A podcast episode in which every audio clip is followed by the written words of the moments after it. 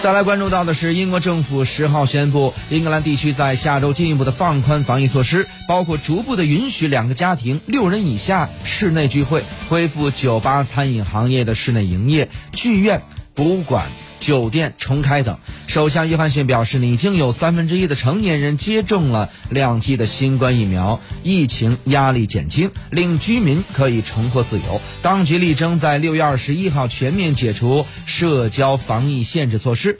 约翰逊呢，除了在十号对外界公布了下一阶段的疫情解封的路线图之外，还会在十一号利用英国国会重开的机会，推出更多英国经济重振计划。